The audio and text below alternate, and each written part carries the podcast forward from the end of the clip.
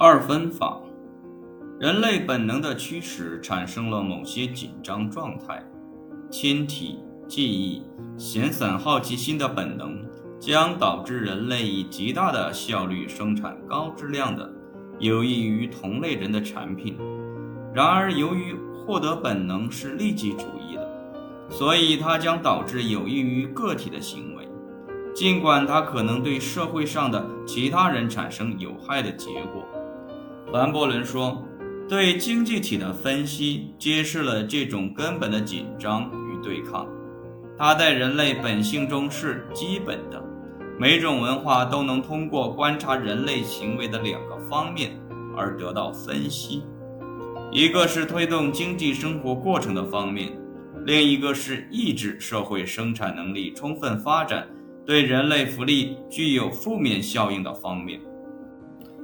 凡伯伦将主要从亲体、记忆、闲散好奇心本能中产生的活动称为生产性的或技术性的职业，它们包括事务性的、因果性的关系。他在推测历史中进行研究，尽管他激烈地批评了正统理论的这一行为，并解释说，在遥远的过去，人类通过使用符咒。祈求超自然力量发生作用，通过绕着静感跳舞，诉诸超自然的力量种植谷物，并试图以此来解释未知的东西。凡伯伦将这种非制度的、非技术的、近代科学之前的接近未知并寻求解释或效果的方式称为礼仪性行为。礼仪性行为是静态的。并与过去相联合，他用图腾与禁忌，用对威权与情感的诉求来表明自身。对人类福利来说，它产生了不受欢迎的结果。然而，生产性或技术性职业是动态的，并且我们越是运用科学的、事务性的观点接近问题的解决，我们的工具、技术以及解决问题的能力就。越强，技术并不倒退，但是礼仪性行为则根植于过去。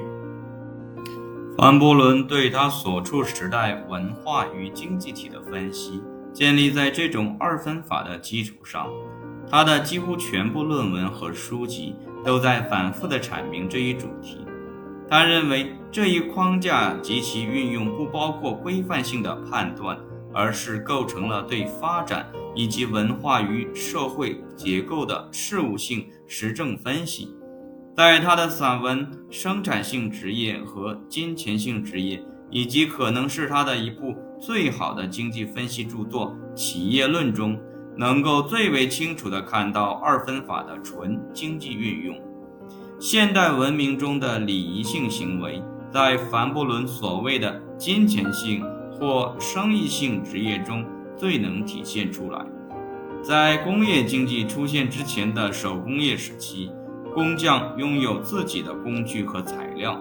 用自己的劳动生产能够表达其记忆本能和亲体本能的商品。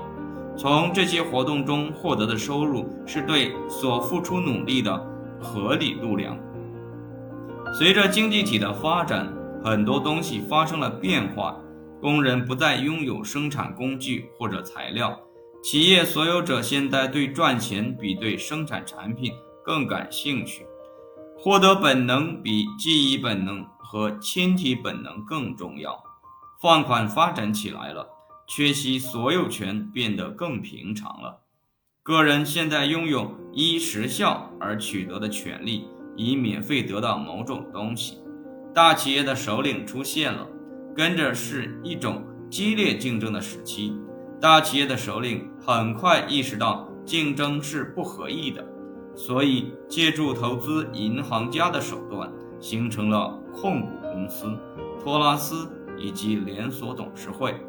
也形成了既定利益的全世界大工会和缺席的所有者。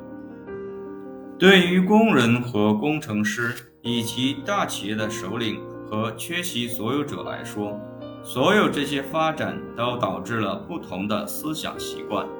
基于生产性职业的日常基础产品生产，工人和工程师被包括进来，